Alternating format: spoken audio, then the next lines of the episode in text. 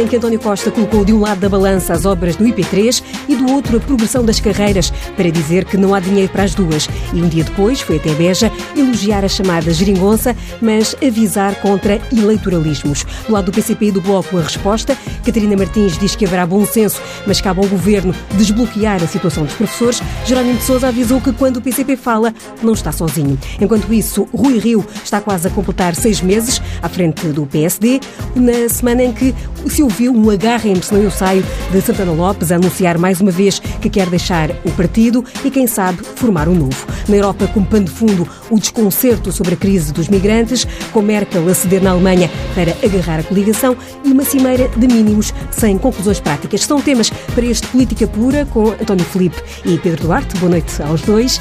E começamos, se calhar, António Filipe, por esta questão das palavras do Primeiro-Ministro, para lhe perguntar como é que ouviu António Costa eh, dizer que os partidos da esquerda parlamentar agora têm algum grau de influência na governação, eh, mas que devem pensar bem para não perderem essa influência que têm na, nos destinos do país.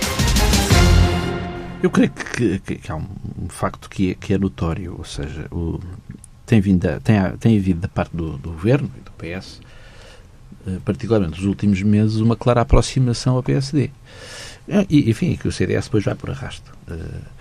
E isso é muito claro quer na, neste uh, recém-anunciado pacote, de, de, dito pacote da descentralização, em que, em que, o Governo negociou um acordo com o PSD, indicia-se também relativamente à legislação laboral, em que uh, as pressões do patronato sobre o PSD para que viabilize as propostas do Governo acordadas com o patronato no Conselho Permanente da Concertação Social, enfim, à partida indiciam que haverá também aí uma convergência do PS, não com os partidos à sua esquerda, mas precisamente com o PSD, e portanto isso é claro do conjunto de opções relativamente às quais o PCP tem chamado a atenção desde o início, não é de hoje. Quer dizer, sempre se disse que uh, o acordo que se chegou para a governação e que, que, que permitiu a aprovação dos orçamentos de Estado até agora é, é, um acordo concreto, assente em bases concretas e assente naquilo que concretamente foi aprovado nesses orçamentos de Estado e que se traduziu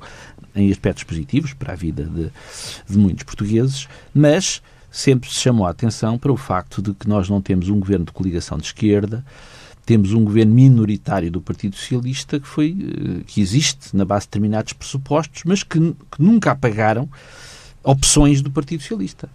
E, e, e, e, essas, e aquilo que consta destes acordos com o PSD não foi objeto de nenhum acordo com vista a esta governação, mas são opções políticas pelas quais o Partido Socialista terá que assumir a responsabilidade política perante os eleitores. Ou seja, quando os eleitores forem chamados a votos, uh, sabem quais são as opções do Partido Socialista. E que, em questões fundamentais, desde logo em matéria de legislação laboral, não é uma opção pela convergência à esquerda, não é uma opção pelo, uh, pelos direitos dos trabalhadores, mas, pelo contrário, é uma opção de convergência com interesses patronais. E, portanto, obviamente que isso tem uma, não é politicamente inócuo, obviamente que isso não apaga o que se conseguiu, quer dizer, Uh, e, e, e, e, o PCP sempre disse que não perdia uma oportunidade para, para conseguir obter progressos em matéria de, de, daquilo que consideramos ser importante para os portugueses. Uma coisa não apaga a outra e, portanto, quando os portugueses forem chamados a fazer uma opção, sabem o que é que estão a fazer. Ou Mas essa oportunidade de, de, não perder a oportunidade para fazer alguma coisa uh, tem algum, vai de algum modo ao encontro do pedido do Primeiro-Ministro do PCP não perder essa capacidade, PCP e o Bloco não perderem essa influência que têm uh, com eventuais essa, pedidos eleitoralistas? A capacidade que o PCP tem ou deixe ter não, não depende do Partido Socialista. Ou seja, não, não é o Partido Socialista que os, os votos não têm dono, ou seja, não é o Partido Socialista que determina qual é, qual é a capacidade de influência que o PCP tem. Quem determina isso é o eleitorado. E, portanto, a capacidade de influência que o PCP teve foi determinada pelos resultados das últimas eleições legislativas. O facto de a, a possibilidade de, de, o facto de, de António Costa ser primeiro-ministro dependeu do, de, da correlação de forças que se criou na Assembleia da República isso, e, e, obviamente também da influência que o PCP tem na Assembleia da República e da, da, manifestação, da manifestação de vontade do PCP de que o PSD e o CDS não continuassem no governo para levar por diante a política que tinham vindo a seguir nos anos anteriores e fazendo depender a, a, a possibilidade de, um, de, uma nova solução governativa de um acordo concreto. Uh, e foi por isso. Agora, a influência que o PCP venha a ter na próxima solução governativa, ou mesmo na atual, é que depende disso. É que depende da correlação de forças agora que tem, que obviamente é limitada, e portanto, obviamente que o Partido Socialista tem muito mais deputados, o PSD tem muito mais deputados que o PCP, portanto, influenciou mais na Assembleia da República, isso é incontornável. A Assembleia da República não é um jogo de futebol de 11 contra 11, e portanto são 230 deputados, e quem tem mais deputados tem mais votos. E portanto, obviamente que, que a influência do PCP é a que é, e nas futuras eleições será a que será. Depende da vontade dos eleitores. Pedro Duarte, eh, esta, esta semana, eh, além destas declarações sobre eh, os parceiros da atual maioria, o Primeiro-Ministro também veio fazer algo que depois ficou sem saber se seria uma gafe ou se seria intencional, que foi dizer que não é possível fazer ter chuva, sol na eira e chuva no Nabal. Ou seja, que o IP3, as obras podem avançar porque o Governo fez opções, por exemplo, de para já não ceder na, na questão da progressão das carreiras. É, boa noite, Judito. Boa noite, António Filipe e ao nosso, ao nosso auditório. Hum, é, é um exercício, acho que tem sido quase permanente este exercício do Primeiro-Ministro de tentar, como também se diz na gira, agradar a gregos e a, e a troianos, não é? Portanto, tentar esticar o lençol o mais que pode, tentando cobrir uh, faixas do eleitorado muito vastas e, portanto, que vai desde a esquerda uh, mais. Uh, mais radical, sem qualquer sentido projetivo, mas mais encostada à esquerda, se quisermos, até um centro mais moderado do nosso eleitorado. Isso tem feito com que esta governação seja muito especial. Eu acho que um dia, quando a história olhar para trás para estes quatro anos, para já são três, não é? Mas provavelmente não se espera grandes mudanças no ano que falta. Portanto, nestes quatro anos, vai olhar para quatro anos em que, de facto, a governação esteve basicamente estagnada e parada. E, portanto, com exceção de umas primeiras medidas em que se acelerou, digamos assim, uma reversão de, de, de, de decisões que tinham sido tomadas no âmbito da Troika, e, portanto, essas medidas, evidentemente, eram todas elas temporárias e esta governação terá acelerado naqueles primeiros meses, não é? Algumas delas. A reposição mas depois disso, de rendimentos. Nomeadamente. Não? Um, e mais outras, admito que simbolicamente relevantes para, para os partidos mais à esquerda, mas, mas é um, um pouco isso. Uh, portanto, foi um, um, uma mudança de velocidade apenas. Depois disso, olhamos, olharemos para estes quatro anos e percebemos que não se governou. Portanto, foi um exercício permanente de negociação e de manutenção de uma, de uma estabilidade um bocadinho artificial.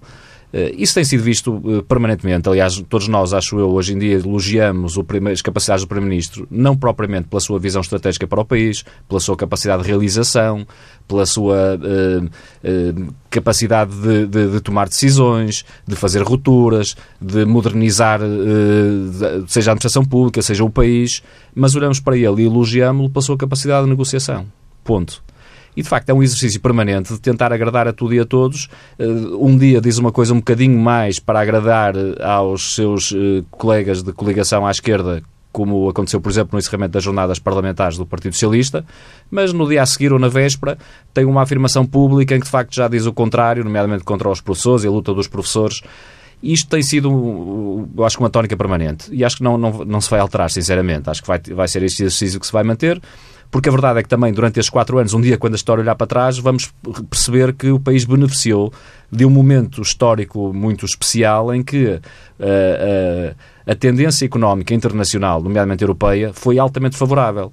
E, de facto, quando a economia está a melhorar como tem estado até nestes últimos dois anos ou três, eh, por força da, desta conjuntura internacional favorável, enquanto a economia está, está, está uh, diria eu, a melhorar, há de facto aqui uma, um aliviar de tensão que permite que o governo de facto esteja entretido um bocadinho com estes jogos de poder, que não é muito mais do que isto. E, portanto, é uma, é uma tensão permanente a ver quem é consegue fazer valer os seus pontos de vista.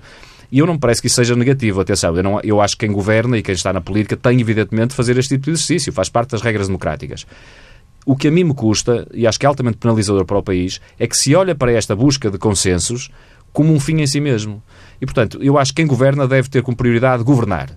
Se o conseguir fazer eh, alargando um consenso o mais possível, tanto melhor. Mas o consenso em si não é o fim. O fim é governar. E depois, então, sim, fazê-lo da, da, forma mais consensual possível.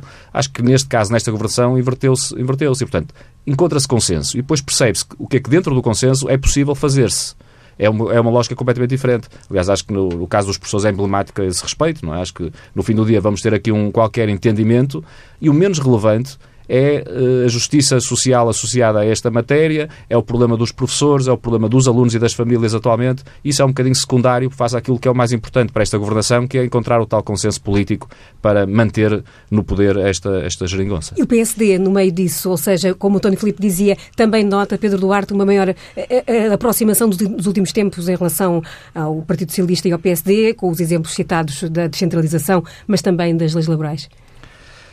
Sim, eu aí concordo com o António Filipe. Hum, e eu, eu diria que em parte compreendo, por outro lado, hum, não, por muito esforço que se faça, não consigo entender.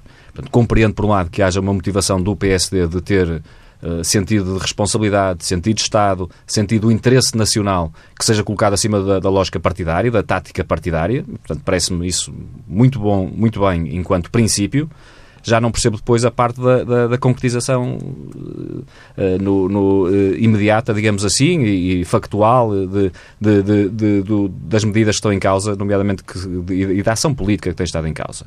Acho que um bom exemplo é este desta semana a propósito da, do, do, do, pacote da descentralização, é? em que o PSD tem a iniciativa política e escolhe para tema de sua iniciativa política um tema de não de, diverger, de diferenciação, digamos assim, face ao Partido Socialista, quando estamos a pouco mais de um ano de eleições, mas um tema que precisamente eh, de, de, de, convergência com a governação. Até com, eh, materializado num, num, diploma conjunto. Num diploma conjunto, inclusivamente.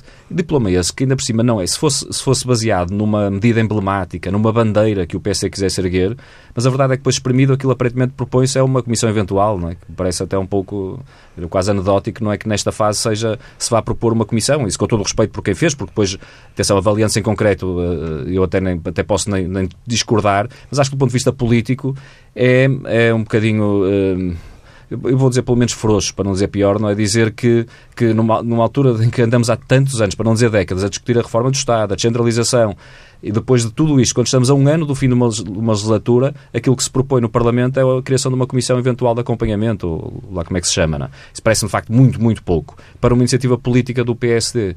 E é um tema que eu diria que, que é, de, como eu dizia há pouco, de convergência com o Governo Socialista, mas que ainda por cima é um tema que, quer se queira, quer não, está a ser liderado pelo Governo porque foi o primeiro a falar do assunto, porque de facto eh, tem o poder executivo do seu lado, porque eh, ainda esta semana, um dia, aliás, antes do debate parlamentar, eh, assinou um conjunto de acordos com, o, com, o, com a Associação Nacional de Municípios a este respeito. Portanto, o Governo está a liderar. E o PSD faz aqui, de facto, um papel. Isto legitima aquela crítica que diz que o PSD faz um, está, está a subjugar-se a um papel de muleta de, de, do Partido Socialista. Não é? Aquilo que que eu, que eu diria é não é bem um PSD, é um PSB.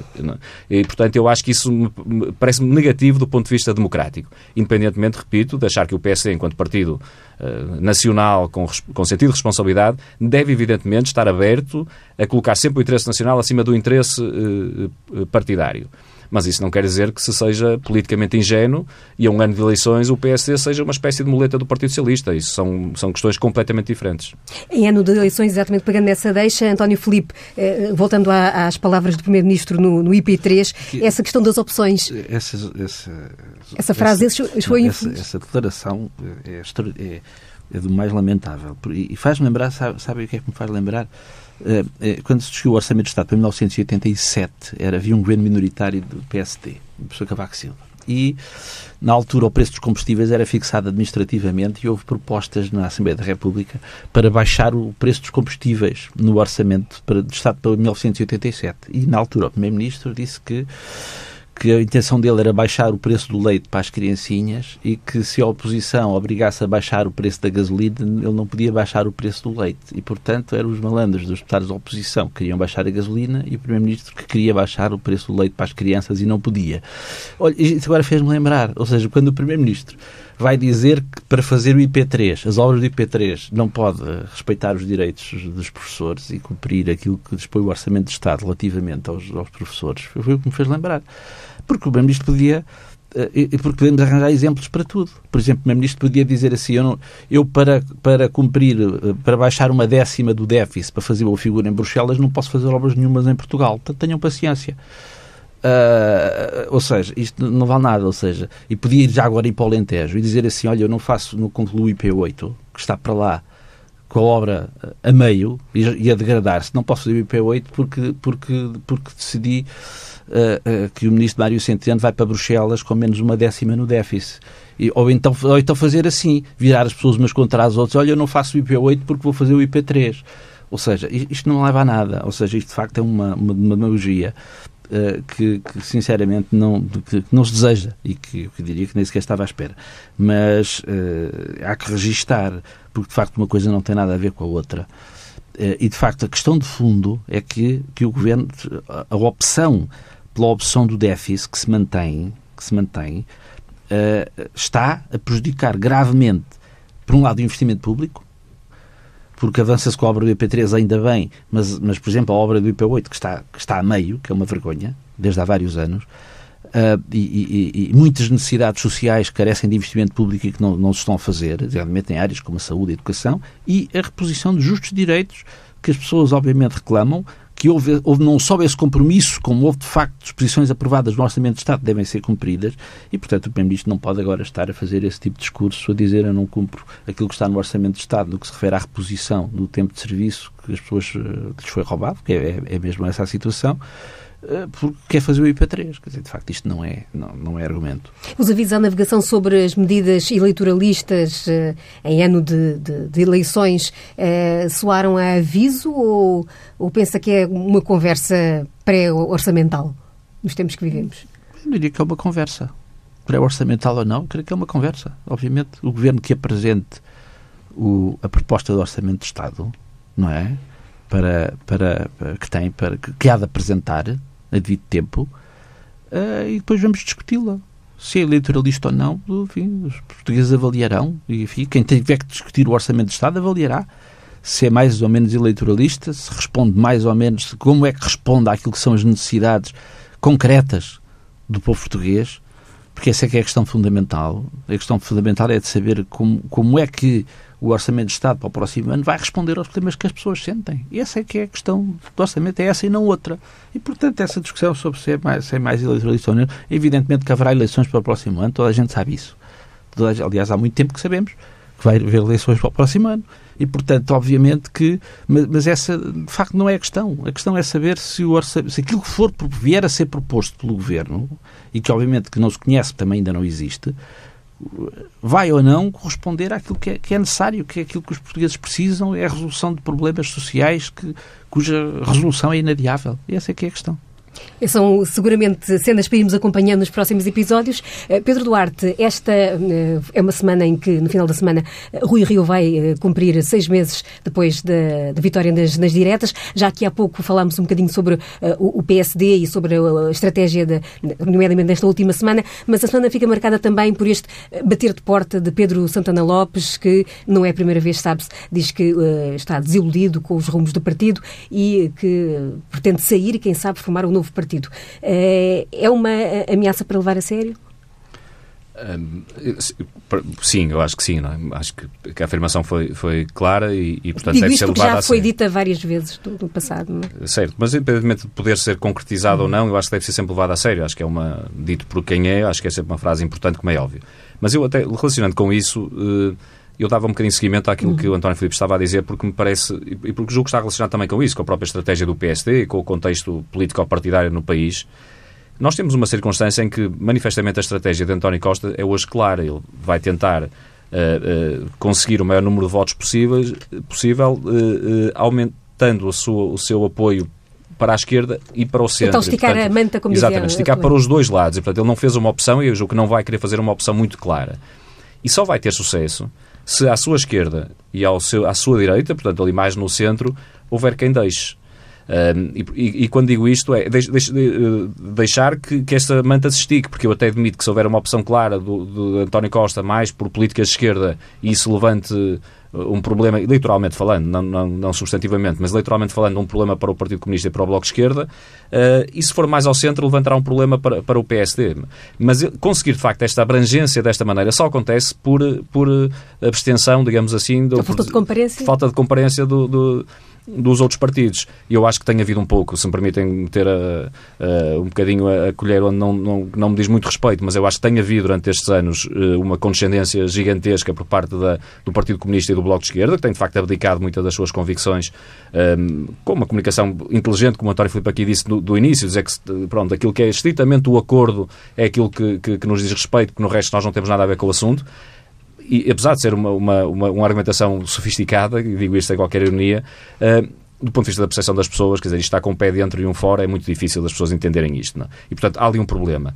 E há também um problema, agora ainda à sua questão, há também um problema, evidentemente, mais ao centro, porque o, o PSD, não encontrando, de facto, pontos de diferenciação uh, face à atual governação, e, portanto, seguindo um pouco a agenda do Partido Socialista uh, e do Governo, uh, corre de facto neste, neste, neste risco gigantesco de eh, não mobilizar as pessoas, nomeadamente num conjunto que eu acho significativo do eleitorado, que, não estando propriamente descontente, muito menos revoltado com a atual governação, até porque a situação económica de facto melhorou do ponto de vista externo e também em Portugal, eh, mas eh, objetivamente também não se revê, não, pelo menos não se inspira neste modelo de governação. E esse eleitorado, que muito se calhar é abstencionista, outro terá votado no PS nas últimas eleições e no CDS, eh, ou pelo menos no passado já o terá feito entre as eleições, eh, não está a encontrar eh, de facto um elemento que, que o mobilize. E eu acho que talvez tenha sido isso que o próprio Santana Lopes tentou, tentou expressar, é que se sente algum desconforto interno no PSD, é verdade, mas mais do que isso, acho que o eleitorado sente que falta qualquer coisa, não é? Há, há um espaço que está por ocupar. E eu espero que esse espaço seja ocupado pelo PSD, que ainda vai a tempo, e portanto eu quando faço aqui esta, este apontamento um pouco mais crítico é no sentido de interpelar algumas, uh, alguns espíritos que, que, lideram o PSD nesta fase, que acho que vai, estamos a tempo de o fazer, mas há alguma urgência, porque de facto começa a haver um, vazio que, que mais tarde ou mais cedo acaba por cair, se calhar, noutro tipo de, de, de, forças políticas, existentes ou novas que possam surgir, e isso eu acho que é preocupante. Mas acha que há um espaço para, para aparecer um, um novo partido mais à direita? Uh, alguns entre o PSD e o CDS, ou para lá do CDS, uma vez que o CDS também está, eh, de certo modo, a tornar-se, uh, a adotar algumas, a tornar-se mais social, com as preocupações sociais com a, com a Associação Cristas. Uh, sim, mas também não, não tenho visto o CDS provavelmente a, a, crescer, digamos assim, e portanto não, também não acho que, que, que seja, aí, seja aí a resposta. Não é? Uh, acho é que. Uh, eu não, confesso que não, não, não fiz uma avaliação uh, cuidada para perceber se há espaço para um novo partido. Mas há uma que eu faço desde já. É que sinto que há um conjunto significativo do eleitorado que não se revê na, na, no atual xadrez político. o político-partidário, se quisermos por um conjunto de circunstâncias, porque as próprias sociedades mudaram radicalmente nos últimos tempos, a sociedade portuguesa mudou muito. Eh, se nós olharmos, por exemplo, para a geração dos chamados millennials, não tem nenhuma afinidade ideológica, desculpem, com, com os atuais, com, com a atual divisão partidária. Uh, e vejo muitos cidadãos, por exemplo, uh, aposentados, que nomeadamente depois do, do, do, dos anos difíceis de crise, que sentem de facto uma, uma, uma, desilusão muito forte face aos, seus, aos agentes políticos em geral. Uh, sinto muitas, muitas, uh, muitos cidadãos estão numa idade ativa e, portanto, com um espírito de, de, de, até de ambição de quererem mais para o seu país, mais para a sociedade e para a comunidade que o envolve, para as suas famílias, e não encontram, de facto, uma visão que seja inspiradora e mobilizadora. Isso não acontece. Eu não sei se se dá resposta a isto com o atual eh, panorama partidário. Tendencialmente eu preferia que assim fosse, porque de facto é uma estabilidade que, desse ponto de vista, nos, nos previne face a alguns movimentos que podem ser perigosos porque nós temos visto noutros países eh, novos partidos têm surgido. Um, bom exemplo talvez seja o Ciudadanos em Espanha, que eu acho que abriu uma, novas oportunidades para, de facto, os eleitores poderem rever com novos agentes políticos, com novas, novos protagonistas, com novas, uma nova visão, digamos assim, da sociedade. Mas temos visto, essencialmente, muitos movimentos perigosos, populistas, que de facto se aproveitam deste, uh, da, no fundo, desta instabilidade social que se tem vivido na Europa nos últimos anos, para de facto daí eh, terem ganhos eleitorais à custa muitas vezes de um equilíbrio social que, que, e de valores e princípios que nós temos como adquiridos, ou tínhamos pelo menos como adquiridos na, nas sociedades europeias. E portanto eu, eu preferiria que a resposta fosse dada no atual uh, panorama sistema. partidário, sem dúvida. António Filipe, como é que viu esta. É, já, esta... Como, como, a Judite, como a Judite disse quando lançou este programa, não é a primeira vez, não é? Que o Dr. Santana Lopes ter esta atitude. Bom, e também no, no, PSD, vamos lá ver, também já temos assistido a situações de pessoas que, que saem, depois voltam, enfim, portanto, E, portanto, isso não é propriamente para aí uma surpresa. Enfim, ele, ele, ele, nem sequer. Nem, Partido Comunista. ele nem sequer disse, ele nem sequer disse que era irrevogável, portanto, mas nem sequer disse isso. Bom, Bem, isso mas, mas vamos lá ver. Mas, mas agora, a sério, agora, a sério, quer dizer, evidentemente que é uma atitude, que, a atitude das pessoas são livres de ter a atitude que têm, naturalmente, isso é um problema do PSD. Uh, uh, ora bem, a, prática demonstra-nos que, que, não é fácil criar novos partidos em Portugal, ou seja, o sistema, o sistema partidário português é um sistema que, que resulta enfim, da, daquilo que se que construiu no período da Revolução Portuguesa e, e é, um, é um sistema partidário muito consolidado e muito estável e que, por vezes aparecem epifenómenos, não é? Apareceu o PRD, depois apareceu uma altura em que, o, em que o PSN também elegeu um deputado, agora apareceu o PAN, e portanto há uh, uh, epifenómenos, embora o, o, aquele que teve uma dimensão considerável foi de facto o PRD, mas foi de facto muito curta. Foi um, um, um, curtíssimo período, teve meteoricamente 47 deputados e depois passou de 47 para 7 na eleição seguinte.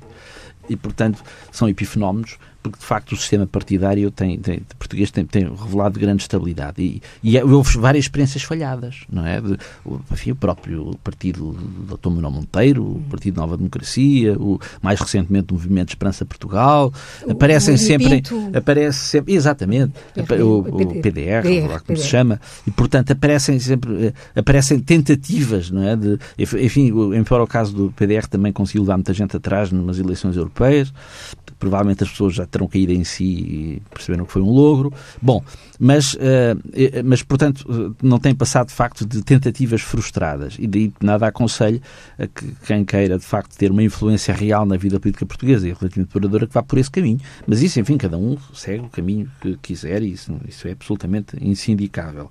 Mas, de facto, aquilo que a, que a experiência demonstra é isso. E eu creio que esta estabilidade do sistema partidário não é má para a democracia, porque, de facto, como o Pedro Duarte dizia, o que temos visto noutros países é que sob os escombros de, de sistemas partidários hum, desacreditados, e não ponho em causa a justeza desse descrédito em muitas situações, uh, temos visto surgirem uh, fenómenos muito negativos, fenómenos de aparentemente sem ideologia, mas na política não há ausência de ideologias, não é?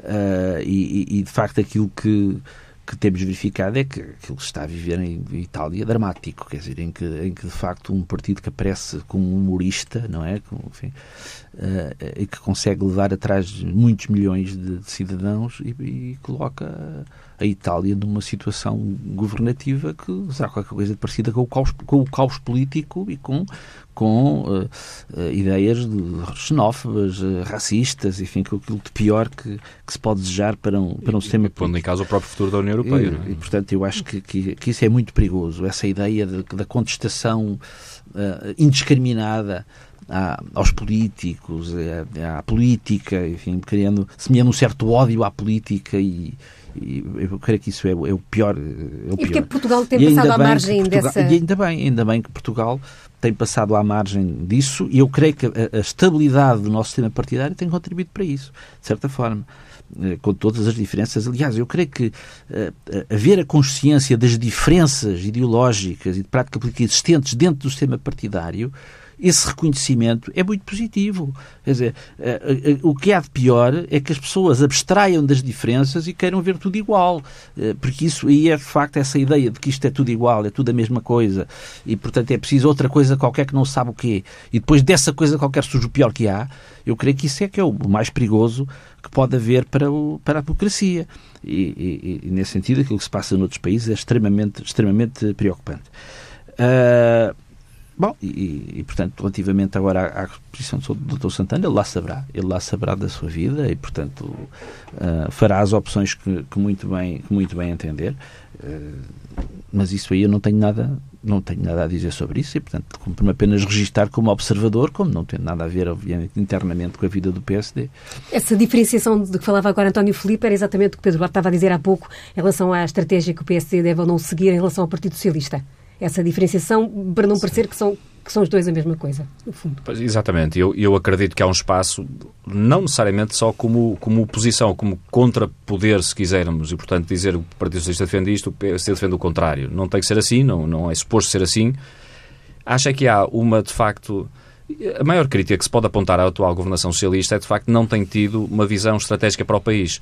Porque a, a atual conjuntura também não o tem permitido. A verdade é essa. Como há pouco falávamos, o Primeiro-Ministro está um bocadinho enredado numa, numa lógica de, de, de negociação permanente, de, de, navegação à vista, como se costuma dizer, não é? Portanto, porque tem que no dia a dia estar a, a, perceber qual é a sustentabilidade desta, desta formulação uh, governativa. Por várias circunstâncias, a primeira delas é porque é a primeira vez que de facto se experimenta, por outro porque, na verdade, os parceiros à esquerda estão um bocadinho com um pé dentro e um pé fora. E a verdade há é Bruxelas essa. É? também. E depois há o equilíbrio, evidentemente, com Bruxelas. E dentro destes equilíbrios todos não tem, não tem sido possível a, eh, a atual governação sequer pensar em algo um bocadinho mais estrutural para o país, ou estruturante para o país. E eu acho que é aí que uh, o PSD tem, tem tido uh, tempo e espaço para preparar, de facto, uma visão diferente que responda às tais anseios destas tais populações que eu há pouco falava, que de facto não se revêem neste modelo. Há de facto uma bolha no mundo político atualmente que, em, em que, que, se fala de qualquer coisa que diz muito, muito pouco respeito à, à vida das pessoas e eu acredito que o PSD tem a obrigação, nesta fase, de de facto responder aos anseios das populações que não se revêem na atual governação socialista e, e, se o conseguir fazer, eu acho que isso vai ser muito bom para o país, porque acho que se pode abrir uma oportunidade muito interessante nos próximos anos para a afirmação de Portugal e, portanto, para, para, para benefício da vida dos portugueses. Com esta ideia do. Uh, diga, eu, eu queria dizer o seguinte: esta ideia da contemporização do, dos partidos à esquerda, e eu aqui falo pelo PCP. Vamos lá ver. O PCP não contemporiza, ou seja, uh, o problema da legislação laboral. O PCP já deixou clara a sua oposição à proposta de lei do governo da, relativa à legislação laboral. Se ela passar, é só porque o PSD contemporiza. Ou seja, o, o, a mesma coisa relativamente à descentralização. Quer dizer, o PCP já manifestou a sua oposição a este acordo relativamente à descentralização. Ele só passará se o PSD o deixar passar. E, portanto, eu diria que, não, que, que é o PSD que contemporiza. Ou seja, e, portanto, o PCP tem votado com aquilo que considera que é justo, e, portanto, votou os orçamentos de Estado porque tinham, continham aspectos positivos, do nosso ponto de vista, positivos para os portugueses e, particularmente, com reposição de direitos que tinham sido retirados anteriormente. Mas eh, o problema é que, naquilo que, que o PCP está em desacordo com o atual governo, e é muito, isso não passaria se o PSD não o fizesse passar. E, portanto, aí é o PCP, é o PSD que mete o pé, que chega à frente para dar a mão ao governo. E, portanto, tem, o PSD também tem um pouco aquele discurso que é Uh, tem um discurso de oposição, mas depois na prática e em aspectos muito estruturantes não está nada na oposição. Quer dizer, é o PSD que de facto dá a mão ao governo para que ele possa levar por diante aquilo que pelo PCP nunca passaria. Esse e o PSD é, é válido também para o PC. Aliás, pode... é bem mais válido que o pois, em momentos, é em, em, pontos concretos pode dizer isso, naquilo que é realmente estruturante, isso tem sido o PCP e o Bloco de Esquerda. Acho que isso parece-me evidente. Não, Desde logo o programa de governo, os orçamentos de Estado. Não, o governo, não, porque o governo não foi submetido a votação, mas, mas naquilo que, obviamente, dos orçamentos de Estado, porque há de facto aspectos concretos dos orçamentos de Estado que merecem aprovação e que foram objeto de negociação no âmbito da discussão dos vários orçamentos de Estado, mas depois aspectos estruturantes, como seja, sempre que está em causa questões europeias, incluindo a questão do déficit, sempre que está em causa uh, questões relativas à legislação laboral, a banca. Uh, uh, quando se está em causa os apoios à banca. E, portanto, aí o PSD chega-se à frente. Aproxima, dizer, são, seja, as, são as, as, as, ideias que o PSD defende, são essas são propostas pelo Governo, o António Filipe defenderia que o PSD votasse contra? Não, não é. Portanto, Pronto, ora bem, e portanto o PSD aí, aí dá a mão ao Governo. Não, não dá a mão, defende as suas posições, não. o Governo é quando muito se aproxima do PSD. Pronto, exatamente, e portanto o PSD eh, viabiliza essas medidas, porque se o PSD não quiser votar a favor da, da legislação laboral proposta pelo Governo, ou se, votar contra a proposta de legislação laboral proposta pelo Governo, ela é rejeitada, obviamente, o PCP não tem aí, não tem aí qualquer hesitação. Agora, aquilo que o, que o PSD, eh, os apelos públicos do PSD é dizer, bem, os senhores derrubem lá o Governo os senhores derrubem lá o governo, depois cá estamos nós para, para, para, voltar ao governo. Portanto, a esperança do PSD de voltar ao governo não tem que ver com as suas próprias propostas, mas tem que ver com a possibilidade, seja, se nós conseguimos criar um vazio que nos permita vir depois, enfim, apresentar-nos como salvadores da pátria, tudo bem. Mas, obviamente, isso é um isco que, que, que, obviamente não, ninguém de bom senso vai morder. Mas então, ainda bem que o Dr. Filipe agora reconhece que é o Partido Comunista e o Bloco de Esquerda que de facto seguram este governo. Isso é que é importante para não, não haver dúvidas. Não, não é o PSD, claro, claramente. Sempre, não, sempre foi claro. Pronto, é o PSD em algumas questões. Se o PSD. Não, não é, naquilo o governo que é de facto decisivo para a manutenção do governo, não é o PSD. Que, que a legislação laboral, se esta legislação laboral proposta do governo não passar, que isso cria uma crise governativa, nós cá estamos para assumir isso. Nós nunca, sempre manifestamos claramente é a nossa posição. Ambos sabemos que não é o caso. Nós sabemos quais são as questões que, em que uma crise política nossa, poderia surgir e nessas o Partido Comunista nunca tem falhado nossa, ao Partido Socialista. A, a nossa posição. Claro que o Partido Comunista não vai fazer fretes ao PSD e ao CDS. Não, não, mas isso, isso aí é uma... Isso, isso acho muito bem. Isso tem é, que ser coerente. Isso, isso, é claríssimo. Isso parece-me bem. Estamos eh, quase na reta final desta política pura. Ainda uh, um tema fundamental nos dias que correm, a crise uh, dos migrantes, com um Conselho Europeu no final da, da, última semana que acabou por saber pouco em relação a propostas uh, concretas. Uh, depois desse Conselho Europeu já tivemos uma cedência na, na Alemanha, uh, com a chanceler Merkel, no fundo, aceitar algumas das condições do, do Ministro do, do Interior. Pedro Duarte, a Europa continua sem conseguir encontrar aqui um, um rumo, uma estratégia para lidar com esta crise? Sim, eu acho que se nós avaliarmos a, numa palavra, se tivermos de definir este Conselho, é fracasso e acho que eu diria que é absoluto, para acrescentar mais uma palavra. Até porque nós estamos a falar da questão migratória, mas um pequeníssimo parênteses para dizer que há um outro tema que foi lá abordado e para o qual foi criada uma enorme expectativa, que tem a ver com a matéria do, do euro, da, da União Económica e Monetária. O próprio ministro Centeno, quando assumiu a liderança do Eurogrupo, assumiu esta cimeira de junho como sendo absolutamente decisiva, onde se iria dar a volta, digamos assim, a, a toda uma estratégia, uh, toda uma política económica na União Europeia que tinha, tem sido uh, uh, penalizadora para, designadamente, os países do Sul, incluindo Portugal. E, portanto, seria um ponto de viragem. Um, o próprio ministro Mário Centeno o afirmou e, e, foi criada esta expectativa por um conjunto de circunstâncias. O próprio presidente francês também, também de determinada altura, uh, o afirmou. A verdade é que essa matéria foi quase escondida, não é? porque nada se fez. E, portanto, foi o primeiro grande fracasso. E aí, perdoar-me eu, eu já noutros momentos elogiei aqui, do ponto de vista europeu, o Primeiro-Ministro Costa e o Ministro Centeno. Nesta altura tenho que dizer que foi um fracasso também total para o governo português e mostrou uma absoluta falta de capacidade de influência, ao contrário do que nos foi dito por parte do Presidente do Eurogrupo, que não existiu por simplesmente e foi desprezado olimpicamente, e do Primeiro-Ministro português também passou completamente ao lado deste, deste, deste Conselho. Eh, por outro lado, há a questão de facto das migrações que uh, assume uma relevância, uh, se calhar não tanto para Portugal. Nós no nosso país não temos, não sentimos e temos que o assumir, não sentimos propriamente esta embate, pressão e este embate que outros países europeus estão a sentir de forma muitíssimo intensa e onde de facto se esperava. Uh, esperava uma Europa. Esperava, já não sei se esperava, com, com, sinceridade, não é? Acho que desejaríamos, pelo menos, é? uma Europa com uma outra capacidade de liderança uh, uh, neste tipo de matérias. Uh, esta foi, aliás, foi, foi, foi intitulada como sendo a mãe de todas as cimeiras, onde precisamente seria um ponto importantíssimo para o futuro da União Europeia quanto a esta matéria, que de facto é decisiva e crítica no futuro da União Europeia, e a verdade o que temos é, é pouco. E o que temos, eh, ainda por cima, se calhar não vai num sentido que para os nossos valores mais eh, humanistas, mais solidários, que presidiram a fundação da União Europeia, são medidas que certamente não nos agradam. Pelo menos a mim não me agrada. Percebo que seja, se calhar, a solução possível.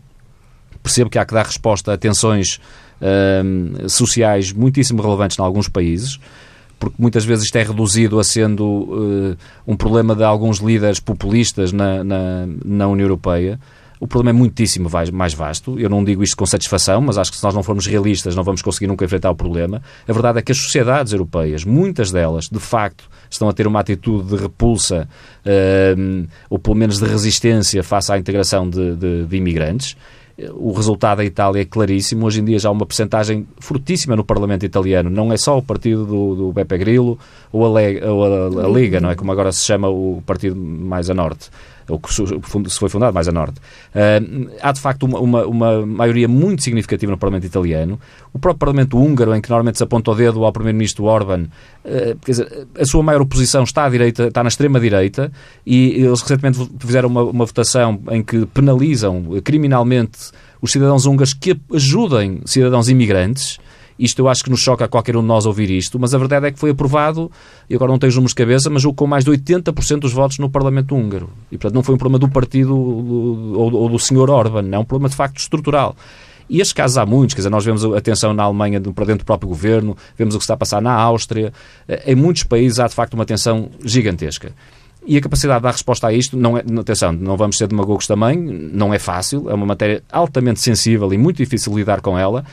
E o que eu sinto, infelizmente, é que na Europa não há liderança nesta altura. E, portanto, eh, quando assim é, o que, vamos, o que estamos a ver é, de facto, medidas um bocadinho avulsas, que esperemos, evidentemente, tenham um efeito positivo, eh, mas que eu acho que não vai resolver o problema de fundo, infelizmente. António Filipe, presumo que não tenha ficado surpreendido com o desfecho. Que, esta, que a União Europeia está a ser vítima de si própria e das suas próprias políticas. Ou seja, a União Europeia fez da sua política, alinhou a sua política externa pela teoria do caos, ou seja, se nós conseguirmos criar o caos, a criação do caos em determinados países é ótimo para aparecerem poderes fáticos que, que são alinhados connosco e com os nossos interesses. E isso foi posto em prática na Líbia, ou seja, ninguém hoje duvida que foi, ali, foi, a, foram, enfim, foi a intervenção militar, inclusivamente da França e, digamos, do Reino Unido, que criou, uh, apostada em derrubar o regime do Sr. Gaddafi que, e de criar uma situação de caos que é que se verifica hoje, com tudo o que há de pior. Bom, e isso também, também foi assim na guerra do Iraque, na guerra do Afeganistão, na guerra de, de, no objetivo de a todo custo derrubar o governo sírio, dando apoio a todo tipo de bandoleiros possíveis e imaginários. E, portanto, eh, eh, e obviamente que esta situação criou uh, algo que a União Europeia agora não consegue, com que não consegue lidar, que são hordas de refugiados. E, e, e, aquilo que está a, a, aparecer como tendência dominante na União Europeia, designadamente pela mão de, enfim, de, de países como os tais, os tais países do chamado Grupo de Visegrado, mas não apenas, também na Itália, enfim, e, e, também na Alemanha, é, é, a ideia de que pá, nós temos é que nos desfazer destas pessoas. Temos que e, portanto, não se trata as pessoas com a dignidade que qualquer ser humano merece, mas, mas não, tratam-se as pessoas como algo, uma coisa que aparece aqui à nossa porta e que nós temos de nos fazer dela de qualquer maneira. E, portanto, isto do ponto de vista dos direitos humanos é absolutamente chocante. E aquilo que nós vimos nesta cimeira é que, infelizmente, há uma cedência ao pior relativamente a esta matéria, porque a Itália sai a cantar vitória, o primeiro-ministro italiano sai a cantar vitória, e a senhora Merkel chega à Alemanha e, confrontada com a ameaça do, da CSU de, de, criar uma. De, de, derrubar o governo, não é? A, a, que pertence acaba por ceder, de facto, aos, a, às concepções mais xenófobas que se manifestam na, na, na, coligação governamental. E, portanto, a Europa semeou ventos, não é? E agora está, par, está eh, confrontada com as tempestades que daí, que daí decorreram e, de facto, não está a encontrar soluções, não está a encontrar soluções para isso. E, e aqui, dada a magnitude deste problema, não é a disponibilidade de países como Portugal, de, de, Espanha, de manifestar a sua disponibilidade para receber refugiados que está em condições de resolver um problema de enorme magnitude com que a Europa está, está, está confrontada e que resulta claramente de, de, daquela que foi a orientação absolutamente absurda que a União Europeia teve foi de semear guerras por todo o lado, pensando que isso era favorável aos seus interesses. E, portanto, está neste momento confrontada com as suas com as suas uh, contradições e abraços com uma crise de consequências uh, para já imprevisíveis. E é com esta nota que fechamos o Política Pura, que é também o último Política Pura desta temporada. Na próxima semana, eh, às 10 da noite, aqui na TSF, haverá um especial Estado da Nação com um debate no Parlamento com as principais lideranças na Assembleia da República. Política Pura hoje com António Felipe e Pedro Duarte e também o cuidado técnico de Miguel Silva.